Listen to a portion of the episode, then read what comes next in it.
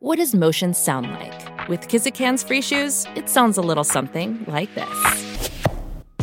Experience the magic of motion.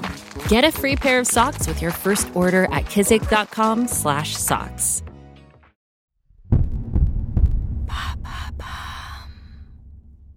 Pourquoi fait-on un vœu après le passage d'une étoile filante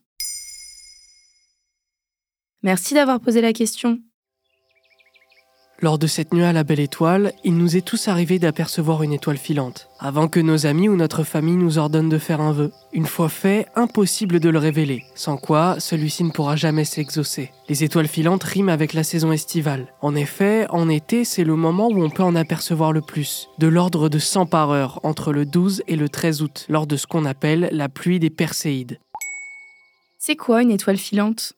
Malgré son nom caractéristique, il ne s'agit pas d'une étoile. Ce sont des résidus de comètes ou d'astéroïdes qui entrent dans l'atmosphère terrestre. Rien de dangereux puisqu'ils ont la taille de quelques grains de sable. Ces poussières sont visibles car elles pénètrent à 60 km/h sur la Terre, ce qui entraîne leur désintégration dans l'atmosphère provoquant une traînée blanche caractéristique. Pour Sébastien Giguère, coordinateur scientifique à l'Astrolabe du Parc national Mont-Mégantic dans la revue scientifique Explora, il ne faut pas les confondre avec les météorites. Une météorite est assez grosse et survit lors de son entrée dans l'atmosphère pour atteindre le sol de la Terre, ce qui est rare. En revanche, les résidus d'étoiles filantes qui réussissent à atterrir sont appelés micrométéorites. D'après l'étude d'une équipe de chercheurs du CNRS publiée en 2021, plus de 5200 tonnes de poussière d'étoiles filantes tombent chaque année sur la Terre. Le Muséum d'histoire naturelle les appelle les poussières extraterrestres.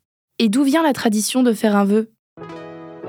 Elle nous viendrait encore une fois de la Grèce antique, et plus particulièrement de sa mythologie selon Sébastien Giguère. En effet, l'astronome et astrologue grec Ptolémée du IIe siècle après Jésus-Christ était un défenseur de la thèse géocentriste, qui consiste à considérer la Terre au centre de l'univers. Cette thèse a fait consensus dans le monde scientifique jusqu'au XVIIIe siècle. Selon lui, la Terre était entourée de plusieurs sphères, une pour la Lune, une pour le Soleil et une pour chaque planète. Toutes tournaient autour de la Terre sauf les étoiles qui, d'après lui, restaient fixes. Ptolémée estimait que les dieux de l'Olympe écartaient ces sphères pour observer le comportement des terriens de temps en temps. Il faisait ainsi tomber les étoiles du ciel en le soulevant. Pour les Grecs, les pluies d'étoiles filantes signifiaient que les dieux étaient à l'écoute. C'est pour cela qu'ils formulaient des vœux.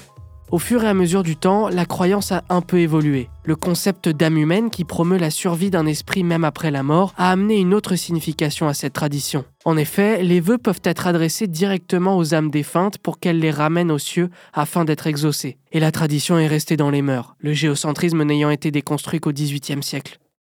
Voilà pourquoi on fait un vœu après le passage d'une étoile filante. Maintenant, vous savez, un épisode écrit et réalisé par Samuel Lombroso. Ce podcast est disponible sur toutes les plateformes audio. N'hésitez pas à répondre au sondage du jour sur Spotify. Et si cet épisode vous a plu, vous pouvez également laisser des commentaires ou des étoiles sur vos applis de podcast préférés.